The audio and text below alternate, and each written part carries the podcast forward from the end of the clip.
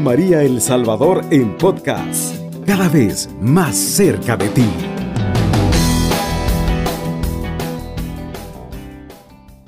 Muchas gracias por esa introducción, le agradezco mucho.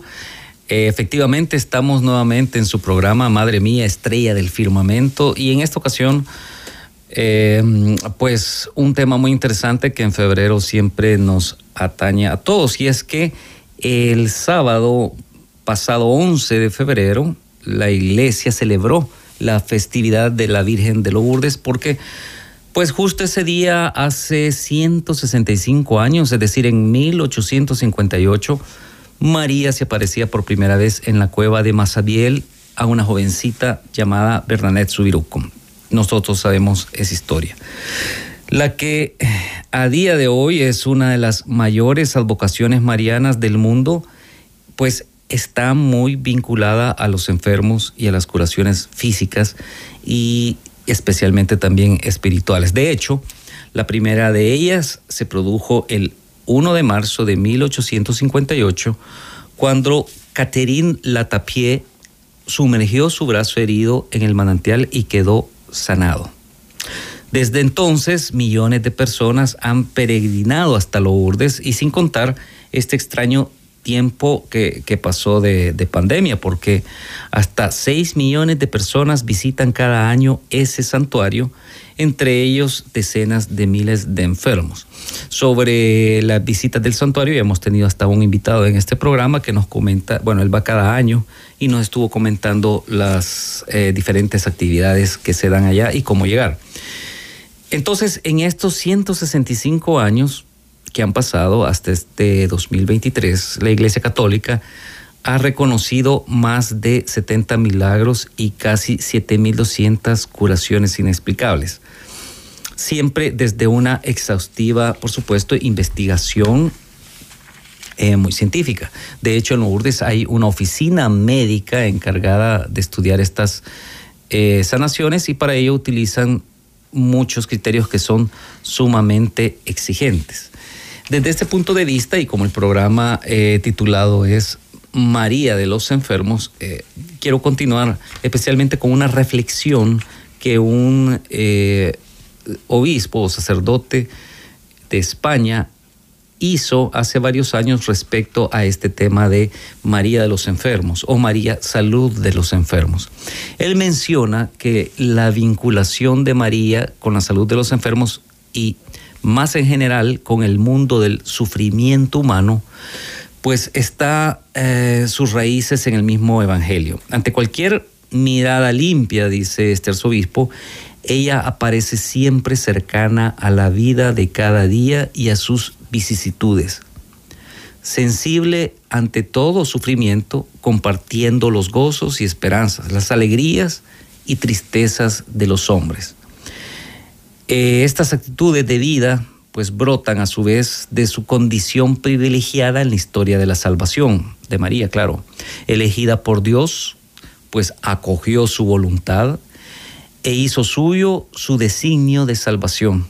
En ella, ya sabemos, pues se encarnó el Hijo de Dios, asociada a Él en una comunión única e incomparable, pues participó de su misión salvadora asumiendo hasta las últimas consecuencias su condición de madre y de mujer creyente, sin despreciar del lugar central que en el Evangelio reserva a su Hijo, por supuesto a nuestro Señor Jesucristo, ella parece discreta y ejemplarmente en momentos altamente significativos, aceptando el plan de Dios sobre ella y declarándose sierva del Señor en Lucas 1, versículo 38, pues ella muestra a todos los creyentes el camino que conduce a la plenitud.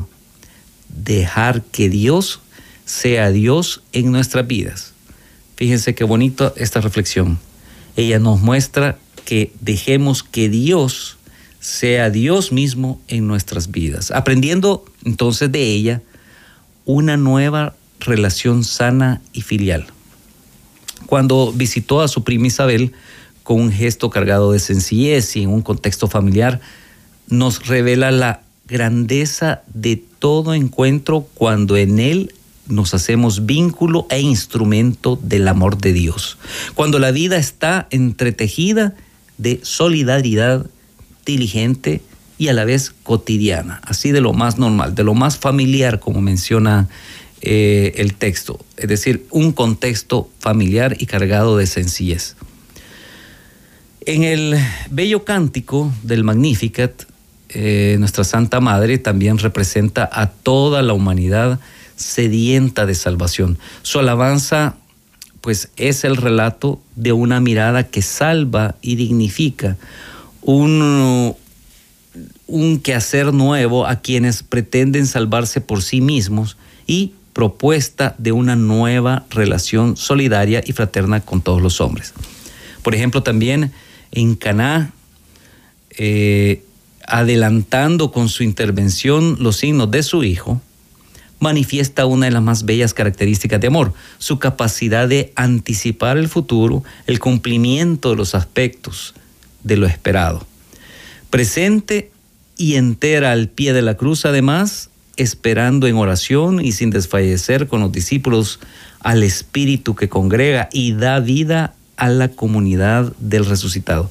María entonces se convierte de alguna forma en presencia invisible pero eficaz en todo sufrimiento humano, en compañera e intercesora en el largo camino de la esperanza, en mujer experta en el arte de vivir y morir, de gozar y de sufrir. Entonces, continúa la reflexión de este obispo, dice que no es de extrañar que de este manantial haya brotado pronto y sin cesar toda una corriente que se ha expresado de múltiples formas en la historia de la iglesia. En la liturgia y en la oración de los creyentes, pues en la literatura y en la poesía, en los incontables santuarios de piedra y los santuarios del corazón necesitado, María es invocada con numerosos títulos relacionados con nuestra frágil condición humana. Consuelo, auxilio, protección, esperanza, fuerza, bálsamo, fuente de alegría, salud, etc. Entonces, cada vez que recordamos el 11 de, febrero, que es, digamos, el día del enfermo, eh, pues es una buena oportunidad para agradecer a Dios eh, esta inmensa riqueza espiritual que todo ello ha significado para la comunidad cristiana, de, todos los siglos y más desde hace 165 años. Al mismo tiempo, esta convocatoria hecha a las puertas de, este milenio que entró, el tercero, nos invita a renovar nuestra mirada a la Madre del Salvador, atentos a las nuevas condiciones del mundo de la salud y de la enfermedad y a la sensibilidad espiritual de nuestro tiempo. Bueno, entonces en este sentido eh, continúa este obispo eh, dando algunas orientaciones en ese sentido y especialmente porque, eh, muy interesante, esto lo escribió él antes de la pandemia y, y se nos adapta precisamente para que estemos preparados para cualquier situación de este tipo. Él dice ante unas consideraciones u orientaciones lo siguiente. Ante todo, parece necesario reafirmar una vez más la actualidad de la figura de María, no solo en el camino espiritual de los creyentes, sino también en la tarea evangelizadora de la iglesia y en este caso dentro del mundo de la salud y de la enfermedad. También el arzobispo, perdón, el obispo, que en ella se resume de modo admirable la identidad humana y espiritual del evangelizador y del servidor de la salud y de los enfermos. Hoy, eh, en el complejo mundo de la salud y de la enfermedad, pues necesita de creyentes que, como ella lo fue, acogen la palabra y el plan de salvación de Dios sobre la humanidad y ayudan, sobre todo, a los enfermos a recorrer el itinerario de, que, va de la salud a la salvación, sin sustituir es una por la otra y al mismo tiempo dotado de una fina sensibilidad ante todo cuanto acontece en el hombre, en todos nosotros, ¿no? en el día a día. Necesita también de hombres y mujeres que en el servicio y en sus propias vidas sean testigos de una relación con Dios que plenifica, que responde a nuestras más profundas aspiraciones y que al mismo tiempo nos ayuda a reconciliarnos con nuestros límites, de forma especial con la muerte. En este aprendizaje de sentirnos criaturas de Dios, pues tiernamente amadas, pero expuestas siempre a los riesgos de la fragilidad humana, María es hoy un modelo insustituible. Y esto que sin duda alguna todos quienes queremos trasladar parte de la evangelización de Jesucristo al mundo, tenemos esto muy claro, especialmente en la Iglesia Católica, creo que principalmente en la Iglesia Católica, que María es hoy un modelo insustituible porque eh, luego de sentirnos criaturas de Dios tiernamente amadas, pero siempre estamos expuestos a los riesgos de nuestra fragilidad, de nuestras enfermedades, de nuestros tropiezos, de nuestras caídas, pues María hoy es, sigue siendo un modelo. En un mundo, digamos, tan tecnificado como el de la salud y la enfermedad, María es también ahora más que nunca modelo y referencia de actitud o de la actitud creyente. Ella no es la intercesora que suplanta a la ciencia, ni remedio mágico para que las negligencias profesionales que existen siempre, ni para la insolidaridad, pero es siempre memoria de que no podemos salvarnos a nosotros mismos, de que la salvación es siempre un don de Dios. Memoria que la fe y la devoción hacia ella pues siempre han avivado. Entonces para ello los agentes eh, generalmente de la pastoral de la salud, los mismos profesionales sanitarios, cristianos, necesitan cultivar o deberían hacerlo como María una especie de tercer oído y, sexto sentido, es decir, de ellos brotar la actitud respetuosa frente al sufrimiento, la capacidad de, de llegar en el mundo interior de quien sufre, la sensibilidad hacia sus necesidades de todo tipo, la constancia en el servicio. En otras palabras, eh, no solamente estar trabajando, por ejemplo, en un hospital, como les habrá pasado a algunos, donde a veces hay profesionales que, solo quieren pasar el, trabajo, el día a día, y no ven en el enfermo el sufrimiento interno que conlleva a él y la familia que está alrededor, porque eso es sumamente importante. No, lo que pide es que sean ejemplos también de este tercer oído y sexto sentido, porque debe brotar esta actitud respetuosa frente al sufrimiento. Estas actitudes entonces ejemplarmente presentes en María no son, aclarémoslo así, ciertamente monopolio de la condición femenina, pero es justo y gozoso agradecer el papel que la mujer desempeña real y simbólicamente en el mundo de la salud y de la enfermedad. Por eso, eh, en, estas fechas de febrero, especialmente el 11 de febrero, eh, eh, se, se debería de considerar reconociendo precisamente la aportación femenina de nuestras mujeres que están como enfermeras, como doctoras, una fuente llamada la humanización no solo de las estructuras sanitarias y asistenciales, sino también de la salud y de la enfermedad, de la vida y de la muerte. Con esta idea me iré a la primera pausa del programa y ya regreso luego de para seguir conversando sobre este interesante tema.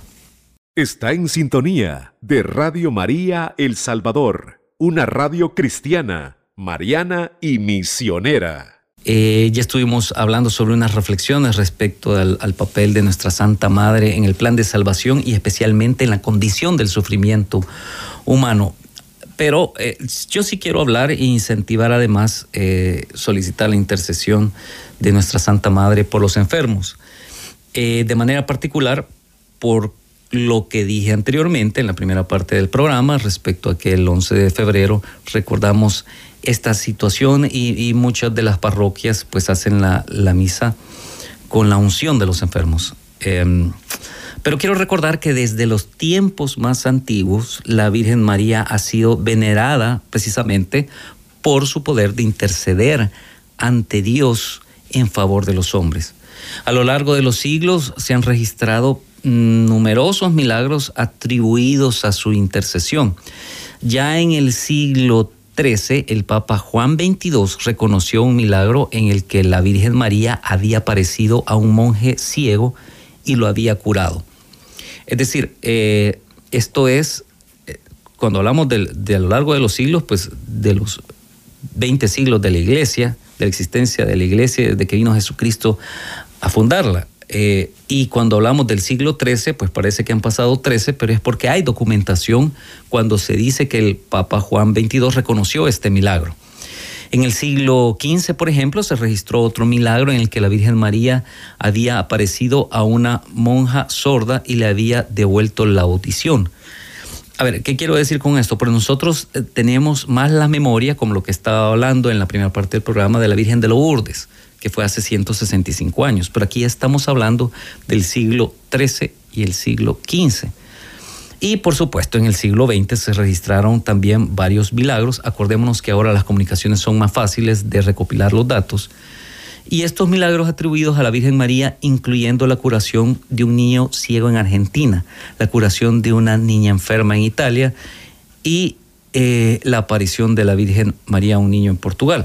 Todos estos milagros han sido ampliamente documentados y han sido reconocidos por la Iglesia católica, desde la manera estricta, como decía anteriormente, bajo criterios científicos. Quiero hablar en este momento sobre eh, el milagro, eh, que esto es reciente, de junio del año 2022, de una niña en México. Se, llamaba, se llama Ivy. Esta niña, bueno, voy a enfocar un poco sobre este milagro, es porque es reciente, eh, y, después me voy a ir a, otros milagros anteriores para que nos recordemos de este poder intercedor de nuestra Santa Madre sobre los enfermos. Ivy era el nombre de la niña, la pequeña de cuatro años de edad, en junio de 2022 en México, estuvo hospitalizada más de un mes. Entonces sus padres se desesperaron al ver que la niña no presentaba ninguna mejoría, decidieron llevarla ante la Virgen de San Juan de los Lagos en Jalisco. Allí, según sus padres, sucedió el milagro. De acuerdo con una entrevista que realizó Univisión a los padres de la menor, la niña fue llevada al hospital de Aguascalientes, México, luego de que su madre, Adriana Márquez, notara que la pequeña se encontraba decaída y no sonreía como de costumbre.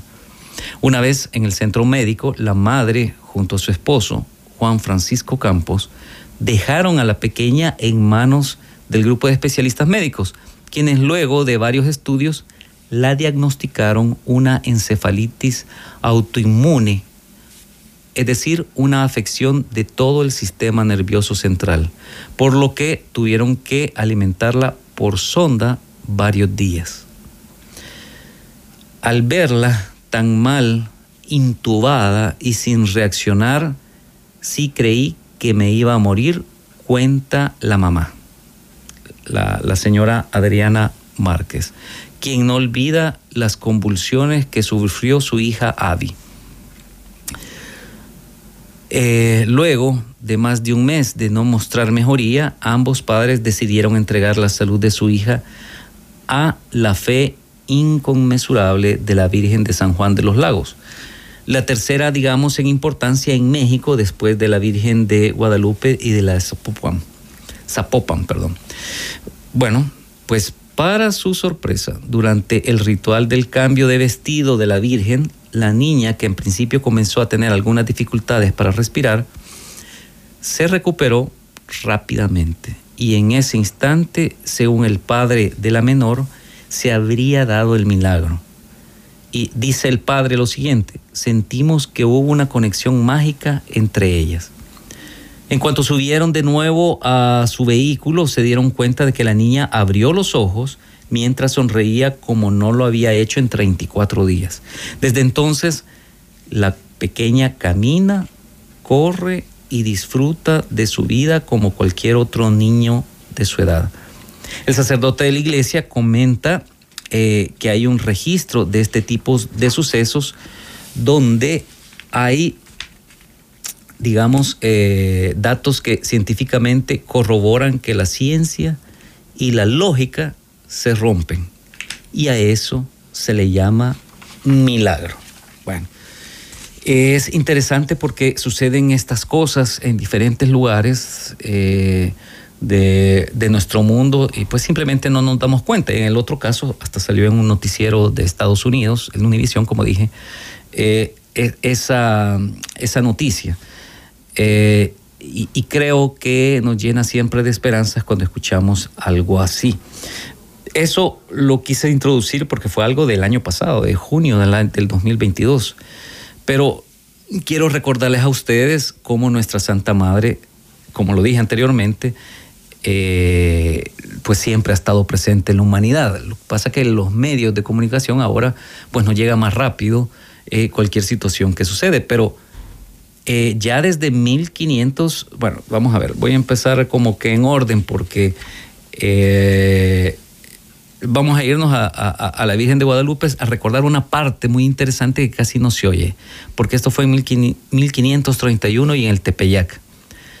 La ermita, luego de las apariciones, ya había sido construida, por lo que todo el pueblo organizó una procesión con el fin de venerar a la imagen de la Virgen de Guadalupe y llevarla a su nuevo hogar. Entonces, ante esto, una tremenda cantidad de gente se hizo presente en el evento, así que un arquero, por querer llamar la atención, lanzó un flechazo que fue a parar a la garganta de una persona, la cual cayó muerta.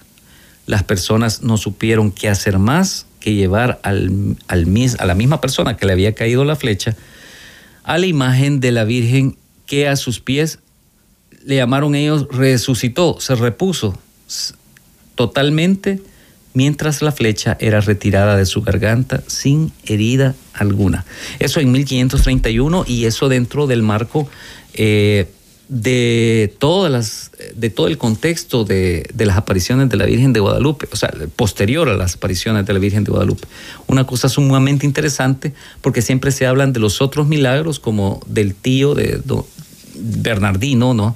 De San Juan Diego, pero este, este queda como que en tercer plano, pero siempre hay que comentarlo porque está documentado. También en 1554 eh, eh, hay, una documentación de que una enfermedad mortal se expandió por todo México y generó una epidemia que llevó la vida de más de 12 mil personas. Ante esto, y sin cura aparente, se suplicó a la ayuda de la Virgen de Guadalupe en una oración que corrió desde el convento de Tlatelolco hasta el santuario principal. Al día siguiente de realizada la misma, se dice que la epidemia paró. Miren, milagros como estos hay muchos más y aunque la mayoría ha quedado, eh, o buena parte ha quedado como una leyenda urbana contada de generación en generación, eh, no deja de ser una parte importante de la devoción de millones de personas en nuestra religión católica. Recordamos que para 1554 el acceso a leer y escribir bueno, a, puras penas, ¿no? Eh, más en español, era, privilegiada todavía hasta los años de 1960. Es decir, 400 años antes, después del 1554, todavía eso era sumamente eh, difícil y privilegiado, ¿no? Entonces, eh, la manera de escribir y documentar se vuelve en aquel momento como más difícil y por lo tanto queda como la transmisión, como la tradición de boca en boca y de generación en generación de este tipo de, milagros. En el año de 1751, un barco llamado el Gavilán naufragó en una tormenta de proporciones bíblicas. Dicen, así lo llaman ellos, o sea, fue una gran tormenta. Los marineros tripulantes que consiguieron quedar a flote y que terminaron sobreviviendo comentaron que la imagen de la Virgen de Guadalupe se les apareció guiándolos hasta la orilla y en su paso el mar se calmaba.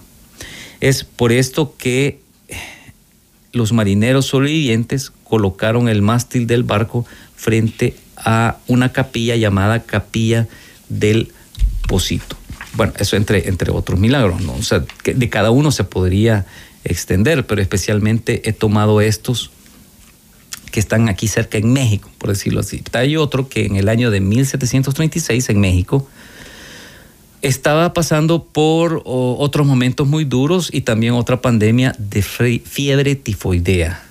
Y esta había matado a más de 40 mil personas.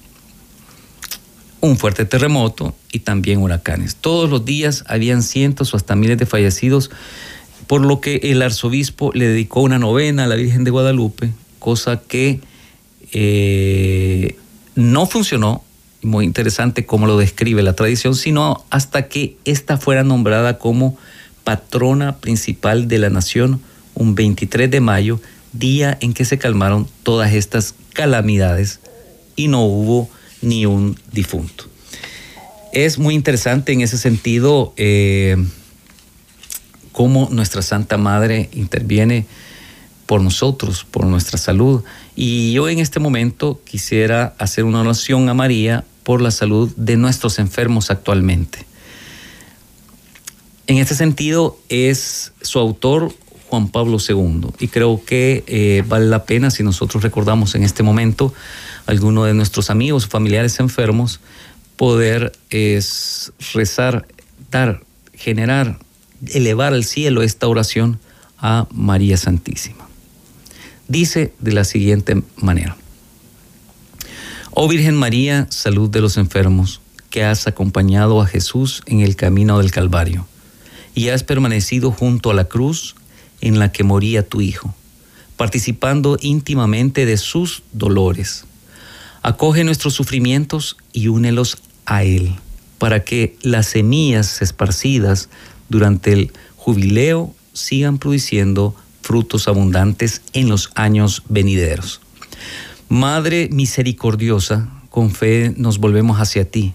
Alcánzanos de tu Hijo el que podamos volver pronto, plenamente restablecidos a nuestras ocupaciones, para hacernos útiles al prójimo con nuestro trabajo.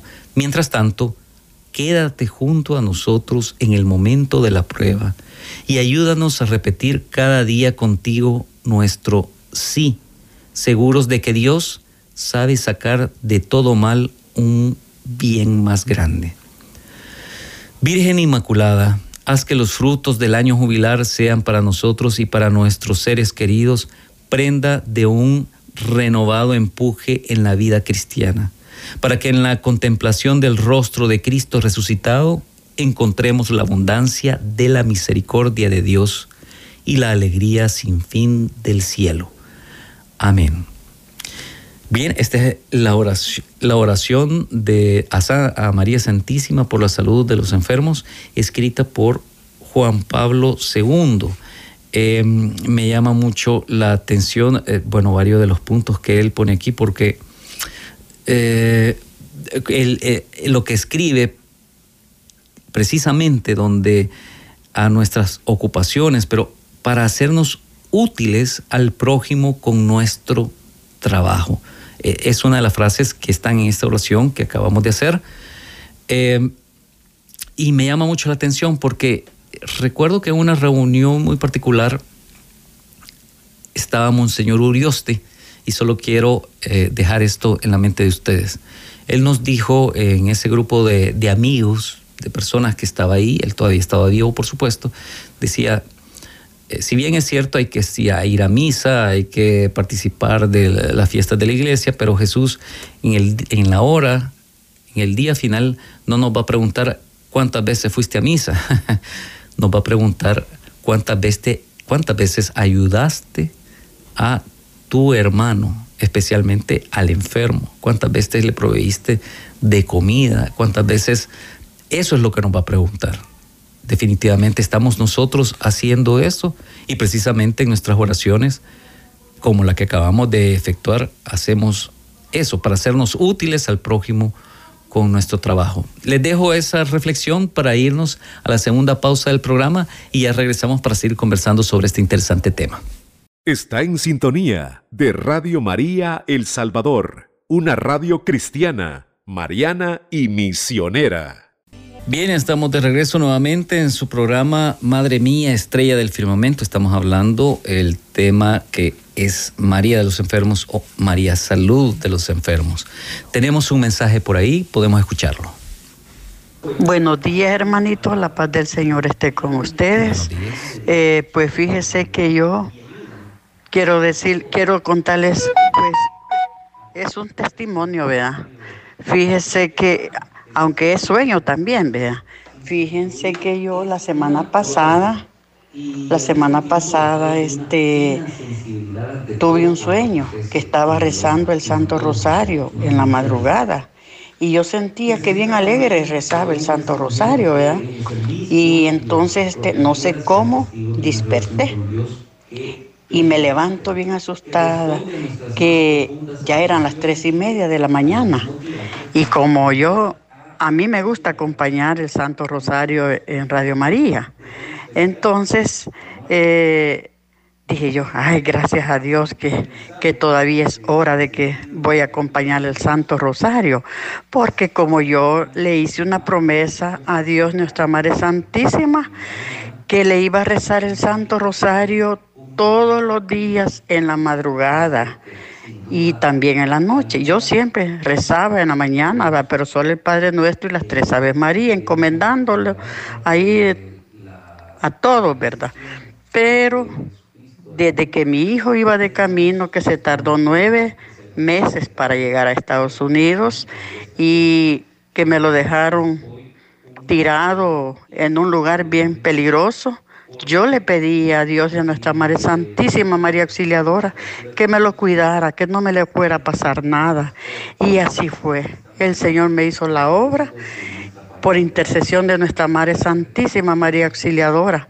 Así es que yo le estoy muy agradecida y por eso yo le estoy, le estoy rezando todos los días. Yo le hice la promesa que hasta que me muriera, hasta que el Señor se sirviera de mí, iba a dejar de rezarle. Así que yo me siento contenta y le pido al Señor cada vez que, en la, cada vez le pido al Señor, eh, antes de acostarme, que termino de rezar el Santo Rosario, que me, que me ayude a despertarme para acompañar a los hermanitos. Y cuando los hermanitos no rezan en vivo, me siento triste, vea, pero igual siempre rezo el Santo Rosario yo. Así es que ese es mi testimonio y espero que el Señor me los cuide a ustedes también y muy bonito programa, que el Señor me los cuide y me los guarde, donde quiera que se encuentren. Y soy María Elsa de San José La Labor. Bendiciones grandes. Perfecto, bendiciones también. Y a decir Iba no, no nos dejó su nombre, pero sí nos lo dejó. Gracias, María. Eh, le agradecemos mucho por este testimonio y estas palabras que nos acaba de dar. Sí, esas cosas suceden, ¿no? De repente hay una gran alegría, como decía el Papa Benedicto XVI, cuando uno reza el rosario, el alma se, se eleva. Y esas cosas, pues, no se pueden comprar. La paz, la tranquilidad, la alegría que viene de Dios, simplemente no hay tarjeta de crédito que la pague. Hay que realmente abocarse a Dios, nuestra Santa Madre como intercesora. Para continuar con el tema de este día que estábamos hablando, eh, María de los Enfermos o María Salud de los Enfermos, y como hemos escuchado ya nuestra amiga que nos habló, eh, nos dijo de María Auxiliadora, eh, ya hablé sobre la Virgen del, de Guadalupe y quería hablar un poco sobre los milagros de la Virgen del Pilar. Eh, pero vamos a evitar referirnos al, tema siempre de, lo de las bombas. Acuérdense que allá en, el santuario hay unas bombas que no explotaron cuando las tiraron ahí durante la Segunda Guerra Mundial. Y también voy a evitar el famoso milagro de Calanda porque casi que le he dedicado programas enteros a ese milagro. Eh, y vamos entonces a centrarnos en aquellos pequeños milagros de los que se tiene noticia desde antiguo de la Virgen del Pilar y que durante siglos han forjado eh, esta enorme devoción en España por la Virgen del Pilar, que tan ligada está a la identidad, pues bueno, de los españoles, pero no se nos debe de, de escapar a nosotros también. El primer relato que nos habla de la venida de la Virgen a Zaragoza pone, lo pone en labios de María estas preciosas palabras tras depositar el pilar junto al apóstol Santiago a orillas del río Ebro. Allá en, Aragón. Y dice así, junto a él asentarás el altar de la capilla en el cual lugar por mis ruegos y reverencia, virtud del muy alto obrará prodigios y portentos admirables, especialmente en aquellos que en sus necesidades invoquen, invocaren mi amor. Y estará el pilar en ese lugar hasta el fin del mundo, y nunca faltará en esta ciudad quien venere el nombre de Jesucristo, mi Hijo. Entonces, estas fueron las palabras, toda una declaración de intenciones acerca del poder sobrenatural que la Madre de Dios otorgó a, esta a esa columna que dejó de alabastro y que hoy sirve de soporte a la preciosa imagen de Nuestra Señora del Pilar. Eh, de muy interesante esto que, que menciona ella, que por cierto no no lo había leído anteriormente, que el pilar estará ahí hasta el fin del mundo. Por eso lo del milagro de las, de las bombas que tiraron ahí, que no explotaron, quedaron a la par. Y esas bombas están adentro, eh, las exponen adentro de eh, este monumento de la Basílica del Pilar, en Zaragoza, ¿verdad? España. Entonces, convencidos de, de la veracidad que acoge esta extendida tradición, eh, los fieles de ahí, de España, los aragoneses, se han encomendado siempre al Pilar y a la Virgen del Pilar desde tiempos remotos, convencidos de su divina intervención en todo tipo de situaciones. Así lo ha puesto siempre de manifiesto la aparición de y ofrendas junto a la Santa Capilla, los innumerables testimonios de peregrinos y también las referencias en todo tipo de documentos a la especial milagrosidad de la advocación del Pilar. La mayor parte de, los milagros atribuidos a la Virgen del Pilar, pues bueno, en aquella época fueron recogidos eh, en un libro muy interesante, por si lo quieren buscar en internet, ahí se encuentra, de don Félix de Amada, quien en 1680, en vísperas del inicio de las obras del, del Pilar actual, de la Basílica actual, publicó un compendio de milagros de Nuestra Señora del Pilar de Zaragoza. Así se llama si lo quieren buscar. Compendio de milagros de Nuestra Señora del Pilar de Zaragoza. Y en donde él recoge hasta 59 diferentes. Estamos hablando de 1680. Es decir, los milagros habían sucedido en ese siglo XVII, antes de 1680, por lo menos este, durante esa época. Y quizás el más famoso de todos ellos por la enorme repercusión que tuvo en su época, sea la curación de la reina blanca de Navarra. Eh, lo voy a describir un poco. Todo esto ocurrió en el famoso castillo de Olite, corte de los reyes navarros, en torno al año de 1443. Según se dice, la reina murió víctima de una terrible enfermedad. Estuvo muerta durante más de tres horas y repentinamente, en presencia de todos sus familiares, se levantó y pronunció estas palabras. Santa María del Pilar, bendita seas, pues me habéis guardado y tornado de muerte a vida. Miren qué bonito. Según declaró después, la Virgen del Pilar se le había aparecido en el tránsito hacia la muerte y con voz dulce le dijo, Sirvienta mía, Doña Blanca, arrimaos a este pilar mío y tendréis salud. Y así lo hizo, pues doña Blanca llegó a Zaragoza en peregrinación para ofrecer una novena a la Virgen y fundó la Orden de los Caballeros y Damas de Nuestra Señora del Pilar, cuyo lema desde entonces es precisamente A ti me arrimo. Qué bonito, ¿no? Eh, como siempre, eh, al, inicio del programa eh, les comenté sobre este milagro de la niña en México que se solicitó todas las ayudas a, nuestra Santa Madre. Ahorita estamos hablando de otro milagro que sucedió, eh, pero precisamente hace 600 años. Es decir, estamos hablando de que nuestra Santa Madre siempre ha intervenido. Y la mayor parte de, de estos milagros atribuidos a la Virgen del Pilar, pues son curaciones realmente inválidos que vuelven a caminar, ciegos que recuperan la vista, enfermos que sanan repentinamente. Algunas incluso se produjeron en la misma Santa Capilla que se encuentra ahí. Yo tuve el privilegio de, conocerla, eh, esta iglesia, hace, varios años. eh, y la peregrinación es, grande, creo que, es, que es bellísima. Las hay de todo tipo de enfermedades, incluso de cáncer. En este caso, de un hombre rico, vecino de La Naja. Eh, se, dice en, los datos que él, buscando remedio a su enfermedad, fue de médico en médico hasta llegar a Roma, pero buscando doctores no necesariamente buscando el Vaticano, sino que buscando doctores. Hay un doctor enterado que era aragonés de esa zona de Zaragoza, les recomendó como solución, al final, encomendarse a la Virgen del Pilar. Así lo hizo el hombre y al día siguiente sanó milagrosamente. En otras ocasiones, bueno, este es un milagro pues portentoso, ¿no? Y él vino a confirmarlo. O sea, fíjense bien cómo la ciencia y el milagro están a, juntos.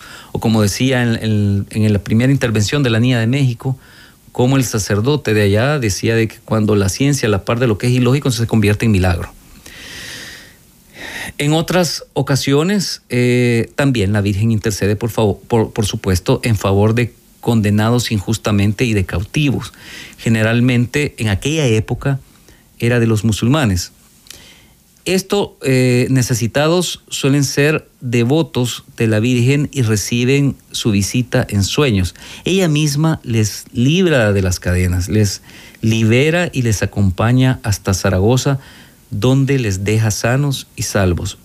Es, por ejemplo, el caso de, un joven eh, que llega a la ciudad junto a la Virgen, escondido bajo su manto. Es decir, una escena que junto a otros milagros se representan en una de las sargas góticas que se encuentran ahí, que se conservan en la sacristía mayor de la Basílica del Pilar. También eh, nuestra Santa Madre puede interceder para cubrir necesidades materiales, por supuesto. Así ocurre en el caso de un pescador de Zaragoza que se ve incapaz de conseguir el dinero suficiente para dotar y casar a sus dos hijas. Al rezarle a la Virgen del Pilar durante tres días seguidos, realizó una pesca en el Ebro, el río Ebro, que está a la par de la Basílica del Pilar, como si de todo el río estuviesen los peces recogiendo para dicho efecto. Tras lo cual, las jóvenes fueron desposadas, por supuesto, y toda la familia estuvo nueve días dando gracias en la Santa Capilla.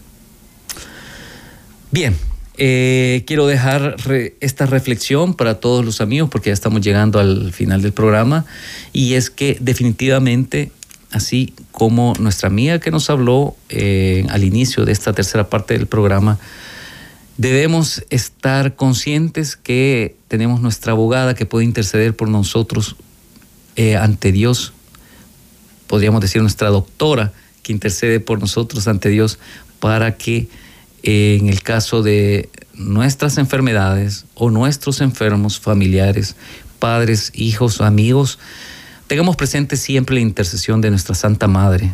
En, todas las vocaciones ella ha intervenido para salud de los enfermos, eh, ya sea en Lourdes, en Guadalupe o del Pilar, como he mencionado durante todo este programa. Espero que eh, tomemos conciencia al respecto y que también que nuestras actitudes, acuérdense lo que mencioné respecto a lo que dijo Monseñor Urioste en esa reunión que tuvimos ahí, fue una reunión de amigos, que Jesucristo no nos va a preguntar, que sí hay que hacerlo, pero no nos va a preguntar cuántas veces fuimos a misa, sino cuántas veces diste de comer y visitaste a los enfermos en el hospital, visitaste a los encarcelados, etc. Eso es lo que nuestro Señor nos va a preguntar al día final de nuestro juicio. Cubriendo todo El Salvador. Radio María, 107.3 FM.